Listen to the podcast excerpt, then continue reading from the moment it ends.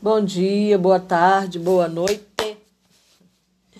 Tô cumprindo direitinho, né? Viu? Como mais organizadinha. Toda sexta-feira estamos aqui, nos encontrando com The Rose. Fala uma amiga minha, a observadora.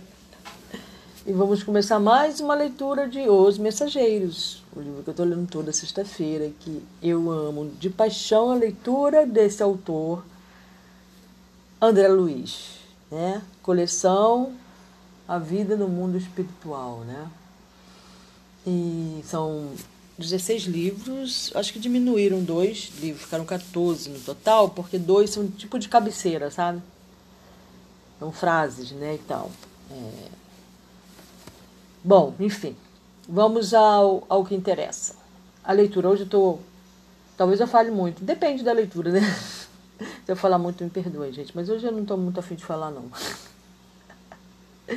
Vamos lá. É, nós estamos no capítulo 19.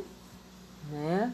E o título eu gostei até agora, assim, um título bastante interessante que é O Sopro, né? Eu sou rapezeira. Então eu faço sopro em mim todos os dias. Vamos ver o que ele fala sobre o sopro. Depois de interessantes considerações relativamente à situação dos círculos carnais, Aniceto voltou a examinar nossas necessidades de serviço. Bom, é, Aniceto, aí está um, um grupo de três pessoas, né? Aniceto, Vicente e André Luiz. Vicente e André Luiz são aprendizes no, no centro de mensageiros. É a primeira vez Vicente está mais tempo nesse curso, né? E André Luiz está acabando de entrar no curso e é a primeira vez que ele vem à Terra é missão, digamos assim. Como observador, na realidade, né? Ele como observador. Como ele faz o trabalho dele todinho nesses livros, é como observador e nos contando o, o que ele está vendo, o que está acontecendo, por que está acontecendo, essas coisas. Bom, enfim. Aí ele passou lá por um local bastante denso, né? É, reflexo é, que recebe a energia, a vibração dos pensamentos das pessoas que estão encarnadas. Muito bem. Então, aí no meio do caminho, ele encontra o, um lar, né? O lar de Fabiano, se não me engano. Não, desculpa, é lar de Fabiano ainda não. ele vai encontrar essa casa bem no meio do umbral, sabe? Bem abaixo do nosso lar, que é dirigida por Alfredo. É um, é um castelo. André Luiz falou que é tipo um castelo.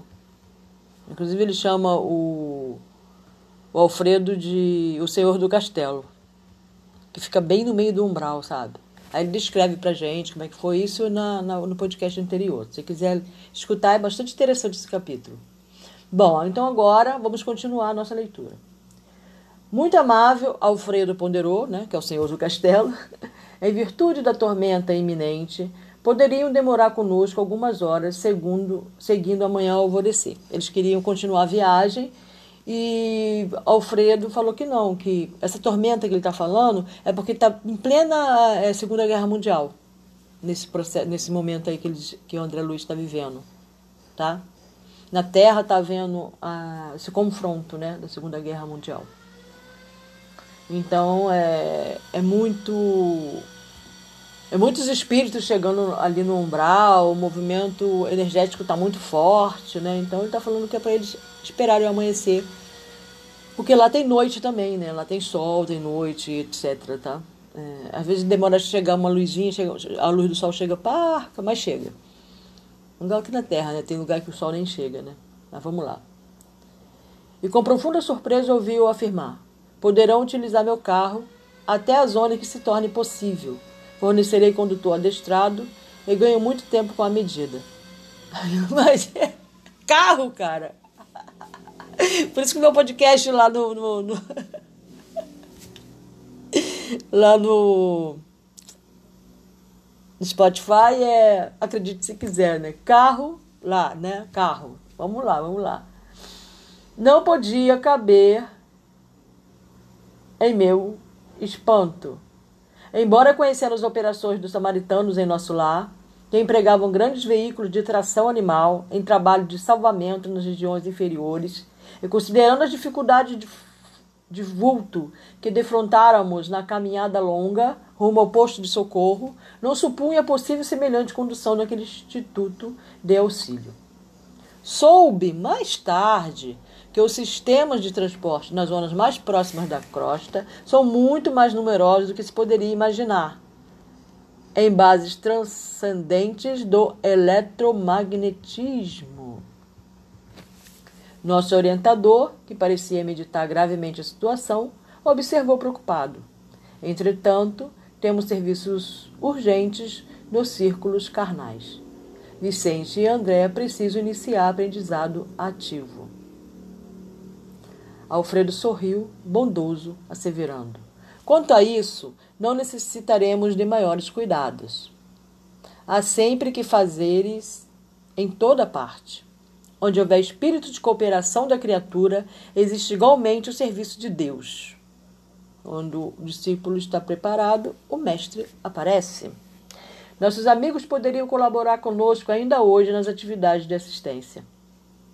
Acompanhar-nos-iam, por exemplo, nos trabalhos da prece, nos quais há sempre muita coisa a fazer e muita lição a aprender. Excelente sugestão, exclamou nosso instrutor. A oração individual ou coletiva é sempre vasto reservatório de ensinos edifica edificantes. A oração, né, gente? Ele fala muito em oração, muito, muito, muito em oração. E eu é, até dei um depoimento, né? Acho que na, na, na, no podcast passado, sobre a oração, né? a importância desse, desse instrumento. É um instrumento de poder né? que nós temos e que pouco usamos ou usamos com muito, com muito pouco desvelo. É, né? A gente faz oração muito blá, blá, blá, blá, blá, blá, blá, blá, blá. Isso não é oração, né? blá, blá, blá. Oração, antes de fazer uma oração, a gente tem que estar compenetrado, a gente tem que falar com o coração, deixar o coração falar e não a mente, né? Hum. E oração, ela não precisa também você estar tá em posição de meditação. Você pode estar tá andando na rua e estar tá fazendo uma oração. Ninguém precisa saber que você está fazendo oração. Você diz obrigado, meu Deus, por tudo, obrigado pela minha vida. Quando você se alegra, quando você come, você fala muito obrigado por esse alimento. Ajude as pessoas que estão precisando de alimento, né? Que chegue reforço, que chegue força para essas pessoas.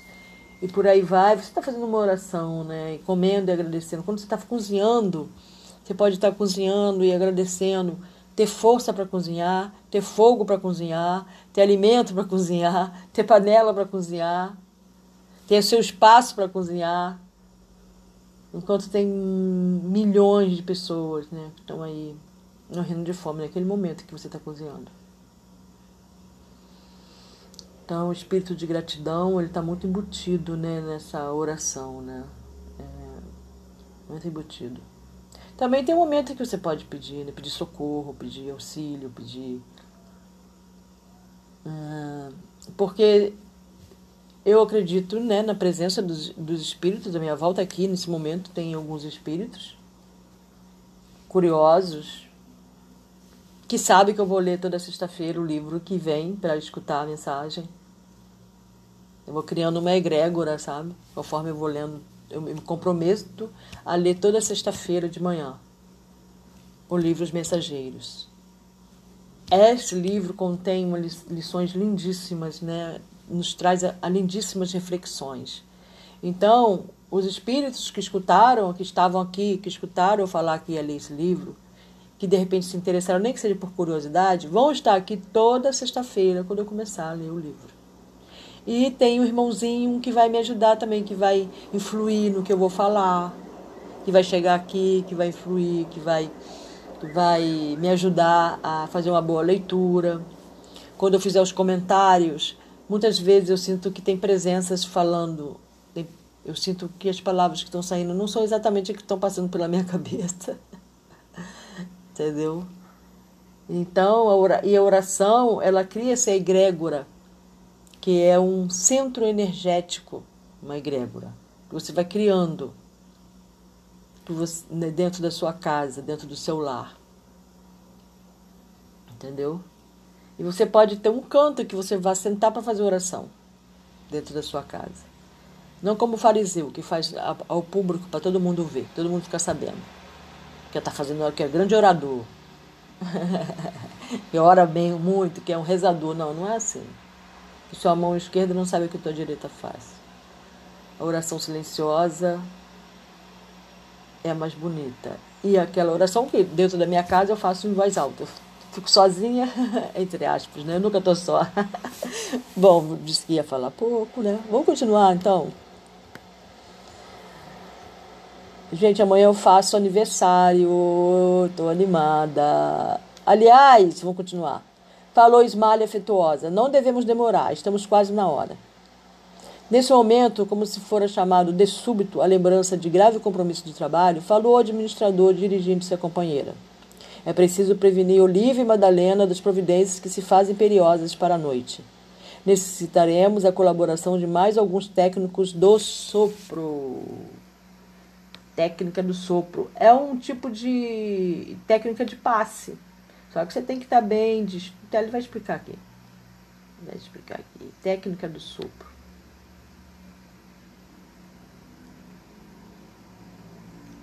Muito bom. Temos alguns irmãos em estado graves, tomados de impressões físicas mais fortes. Técnica do sopro? Técnicos do sopro? Indaguei assombrado. Antes que a Ismália pudesse fazer qualquer observação referente aos serviços. Sim, meu amigo, respondeu Alfredo atenciosamente. O sopro curador. O sopro curador. Mesmo na terra, é sublime privilégio do homem. No entanto, quando encarnados, demoramos-nos muitíssimos a tomar posse dos grandes tesouros que nos pertencem. Comumente, vivemos por lá, perdendo tempo com a fantasia, acreditando em futilidades e alimentando desconfianças. Quem pudesse compreender entre as formas terrestres toda a extensão deste assunto, poderia criar no mundo os mais eficientes processos soproterápicos. Mas semelhante patrimônio está à disposição de qualquer espírito encarnado? perguntou Vicente, compartilhando minha surpresa. Nosso interlocutor pensou alguns instantes e respondeu atencioso. Como o passe pode ser movimentado pelo maior número de pessoas, com benefícios apreciáveis, também o sopro curativo poderia ser utilizado pela maioria das criaturas.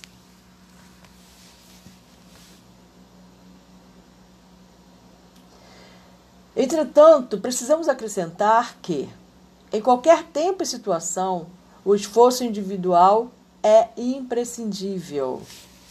Tá? Através do passe, reiki, sopro indígena, né? através do rapé, seja, qualquer coisa que remeta à cura, é imprescindível o esforço individual. Toda relação nobre requer apoio sério, o bem divino para manifestar-se em ação. Exige a boa vontade humana. Nossos técnicos do assunto não se formaram de pronto. É, ou seja, exige estudo, exercício.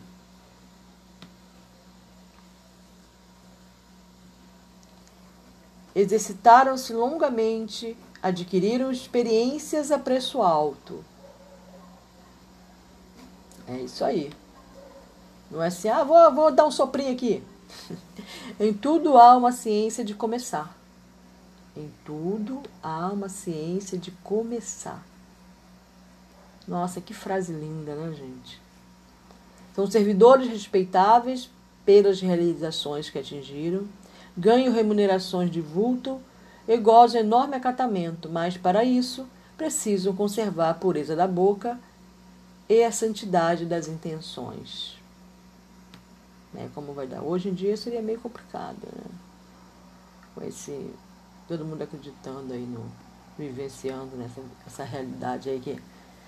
Deixa pra lá. Vamos lá. Compreendendo o interesse que suas palavras despertavam, continuou o administrador depois de pequena pausa. Nos círculos carnais, Para que o sopro se afirme suficientemente, é imprescindível que o homem tenha o estômago sadio, a boca habituada a falar o bem. Porque ali ele bota ali, né? É, precisam conservar a pureza da boca. A gente pensa logo passar um mentol, né? Escovar bem o dentinho, passar um. Não é exatamente isso também, né? Porque você não vai dar um sopro, fazer um sopro numa pessoa com mau hálito, né? Não tem sentido, né? Seria bom estar tá com. Hoje em dia, né? Tem que colocar aquele negócio que protege lá o. Esqueci o nome. Hoje eu tô meio assim para nome.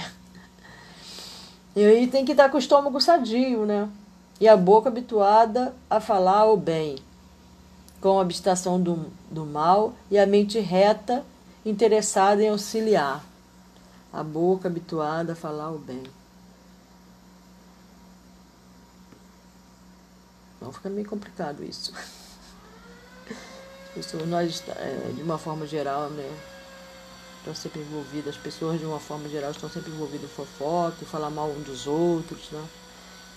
É, habituada a falar o bem, né? Então é um, é um exercício para que você comece a dar a usar a técnica do sopro.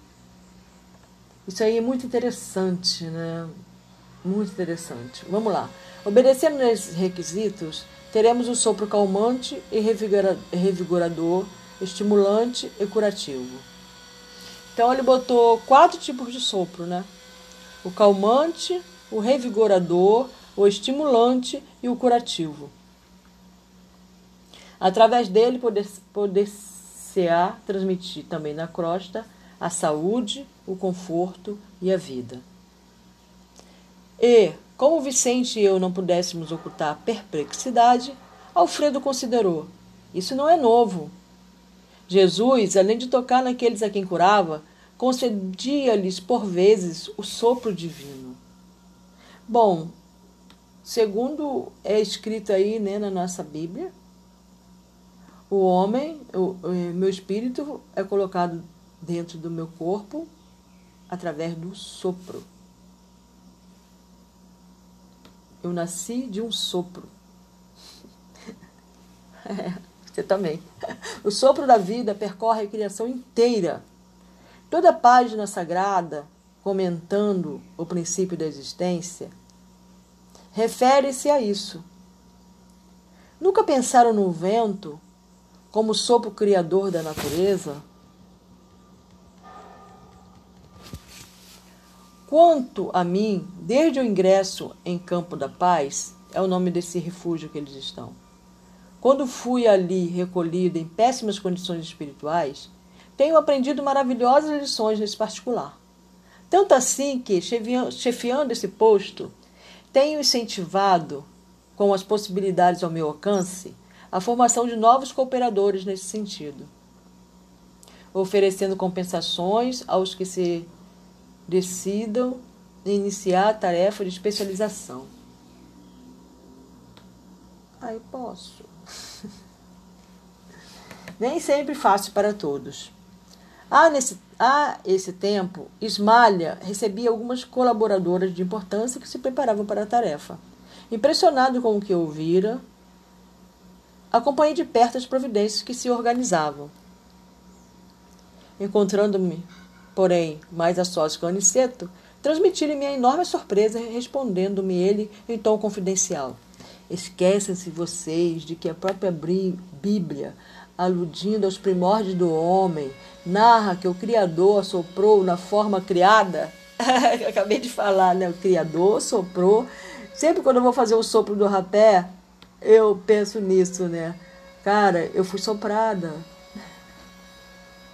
Eu nasci de um sopro, eu surgi de, né? Comunicando-lhe o fôlego da vida. Referindo-nos nossos irmãos encarnados, faz preciso reconhecer, André, que, mesmo partindo de homens imperfeitos, mas de boa vontade, todo sopro com intenção de aliviar ou curar tem relevante significação entre as criaturas, porque todos nós somos herdeiros do divino poder.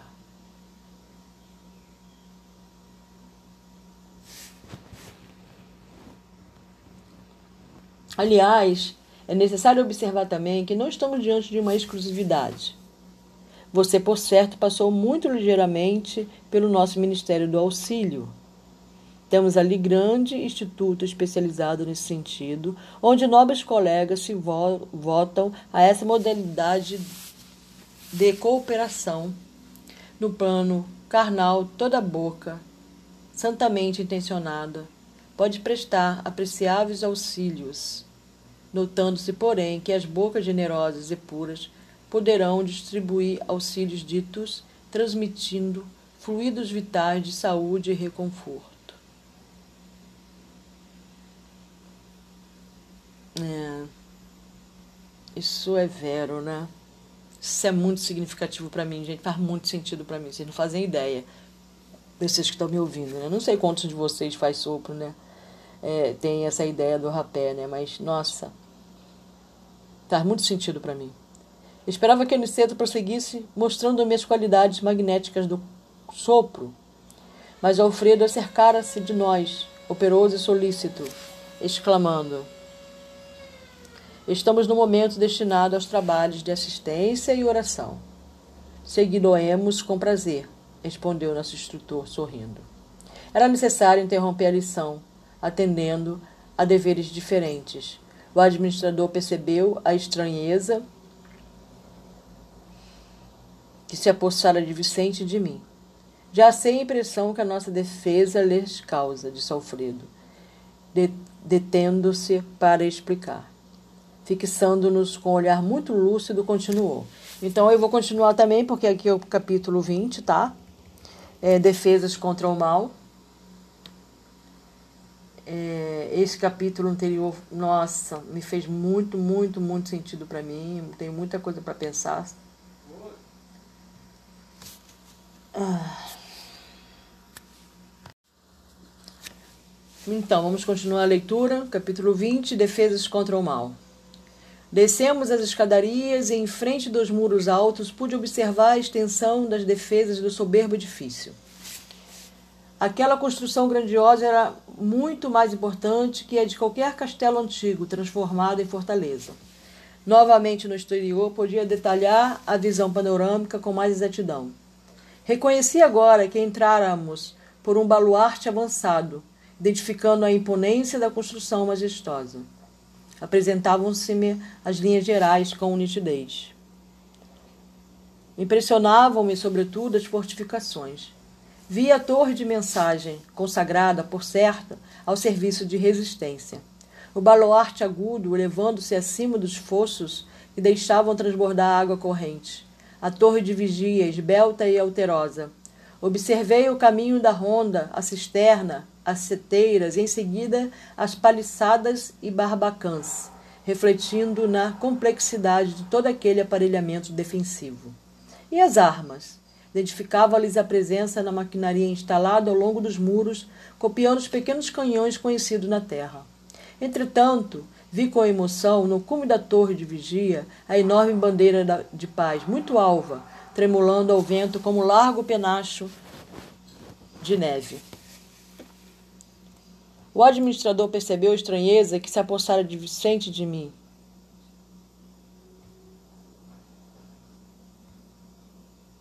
Ué, de novo a mesma frase?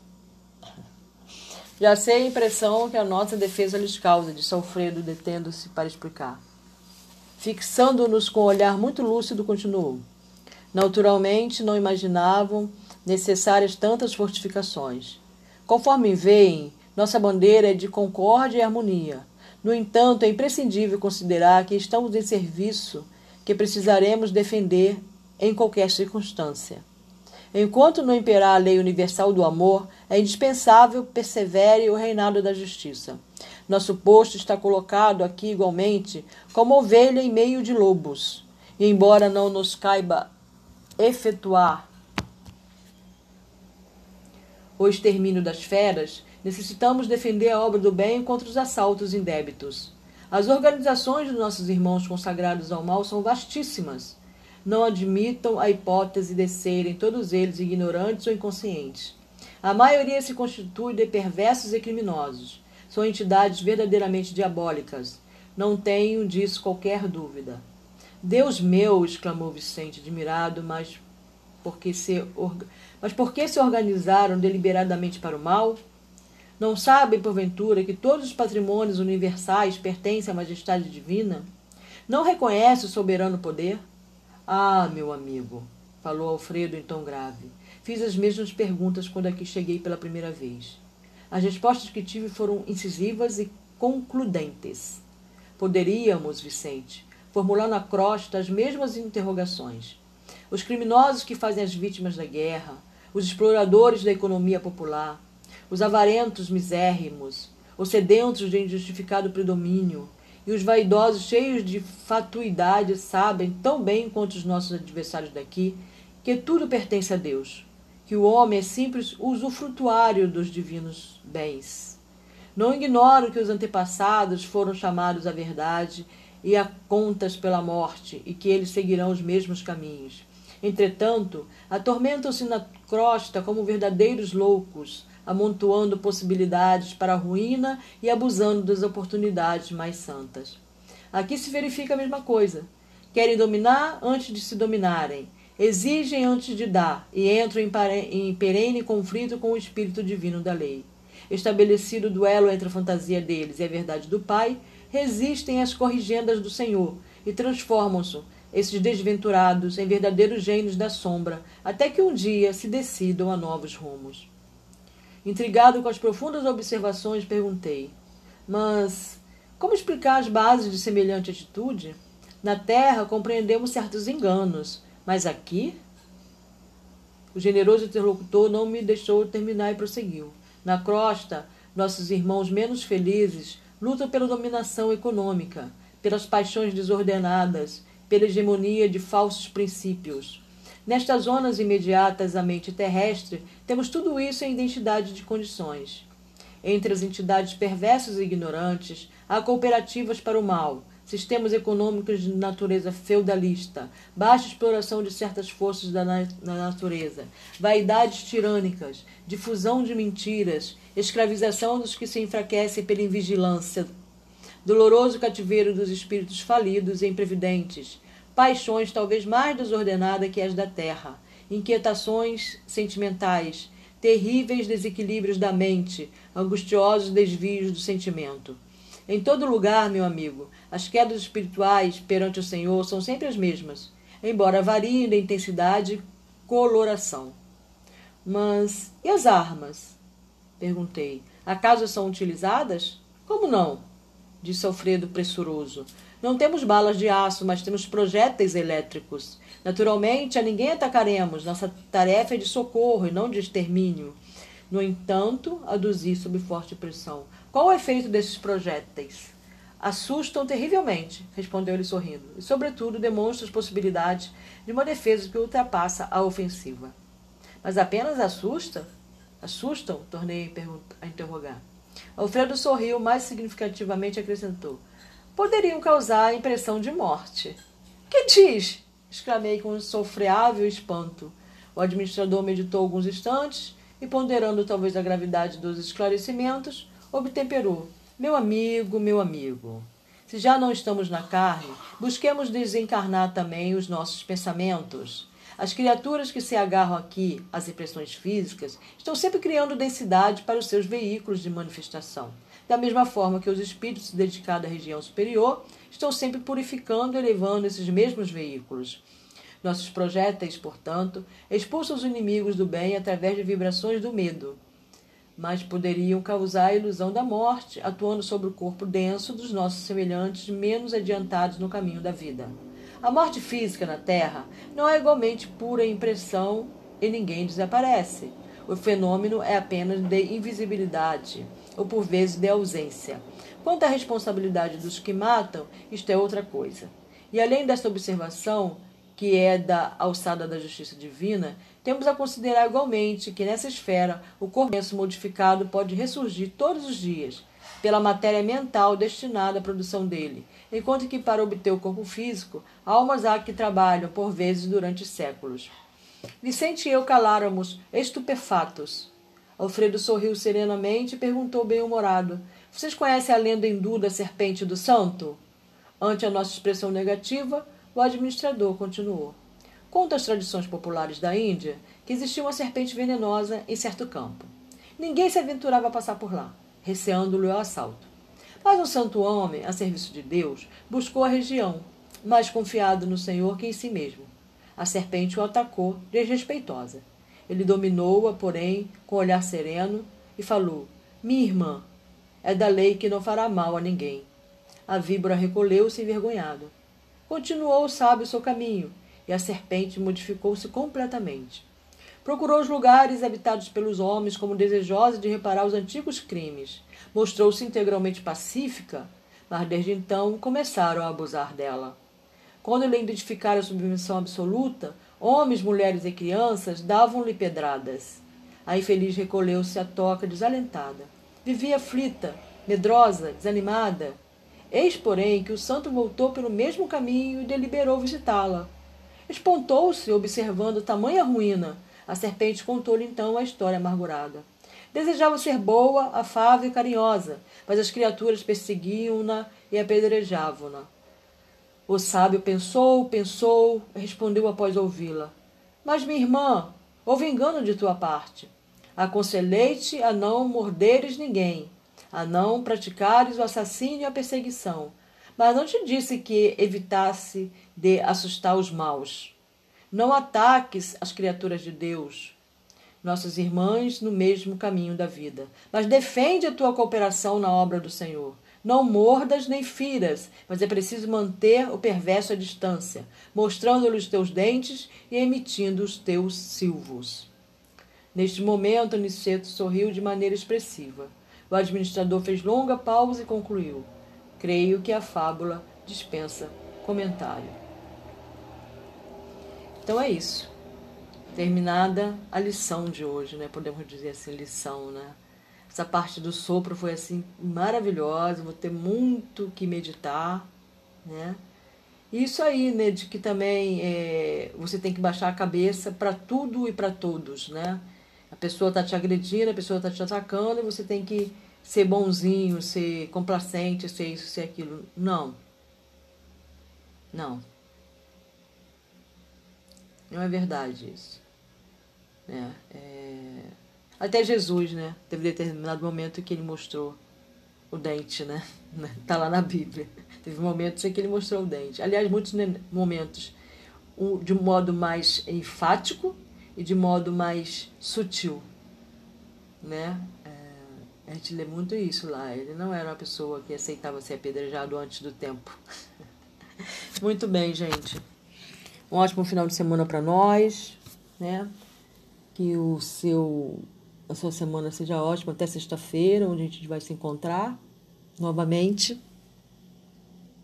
né? E agradeço a audiência. Espero que esteja sendo de bom proveito para vocês, tanto quanto para mim. Louvado seja Deus, para sempre seja louvado.